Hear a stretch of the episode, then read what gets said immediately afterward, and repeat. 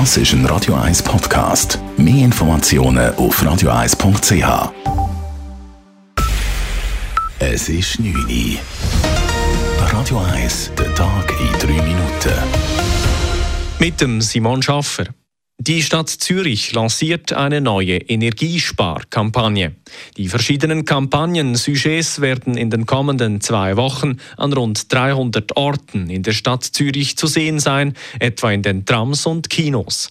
Die Kampagne sei eine Ergänzung zur Energiesparkampagne des Bundes. Die Slogans seien aber speziell auf Zürich zugeschnitten. Dabei habe eine Prise Humor auch nicht fehlen dürfen, sagt Stadtrat Michael Baumer. Wir sind ja momentan eigentlich äh, vorsichtig optimistisch und darum können wir auch ein bisschen mit einem Augenzwinkern das machen.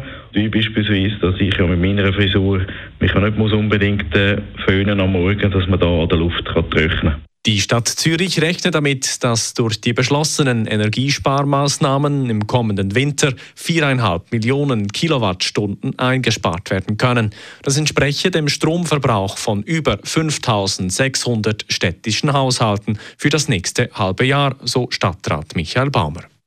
Im internationalen Klimaranking büßt die Schweiz innerhalb eines Jahres sieben Plätze ein. Neu rangiert sie auf Platz 22 hinter der Europäischen Union und Ägypten und gehört damit nicht mehr zu jenen Ländern, die im Kampf gegen die Klimaerhitzung als effizient gelten. So steuere die Welt aktuell auf eine Erderwärmung von 2,6 bis 2,7 Grad zu. Das Pariser Klimaziel liegt jedoch bei 1,5 bis maximal maximal 2 Grad. Geflüchtete Ukrainerinnen und Ukrainer erhalten nicht mehr sofort Sozialhilfe.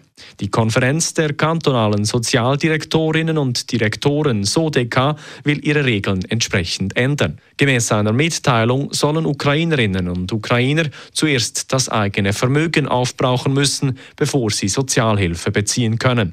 So müssten sie zum Beispiel ihr Auto unter Umständen verkaufen, wenn sie über ein Jahr in der Schweiz sind. Bisher galten für die Geflüchteten mit dem Schutzstatus S andere Regeln als für andere Sozialhilfeempfängerinnen und Empfänger in der Schweiz. Die kurdische Arbeiterpartei PKK distanziert sich vom Anschlag in Istanbul. Die PKK hat abgestritten, für den Bombenanschlag nahe dem belebten Taksimplatz verantwortlich zu sein. Sie ziele nicht auf Zivilpersonen, so die PKK in einer Mitteilung. Beim gestrigen Anschlag starben mindestens sechs Personen, über 80 weitere wurden verletzt. Die türkische Regierung hatte das Internet daraufhin gesperrt und umgehend verkündet, der Anschlag sei von der PKK ausgeführt worden. Zudem wurde eine mutmaßliche Attentäterin festgenommen. Die Syrerin solle Verbindungen zur kurdischen Miliz IPG in Syrien haben. Radio 1 Wetter.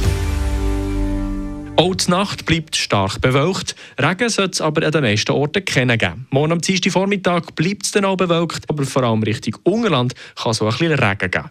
Im Oberland und im Glarnerland wird es eher föhnig und meistens trocken. Die Temperaturen morgen am Morgen liegen bei 5 Grad, am Nachmittag in Zürich bei etwa 10 Grad. Das war der Tag in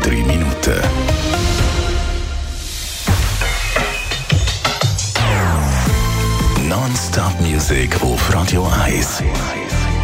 Bei uns klingt Musik einfach besser. Non-Stop. Radio 1. Does he love me? I wanna know. How can I? Das ist ein Radio 1 Podcast. Mehr Informationen auf radio1.ch.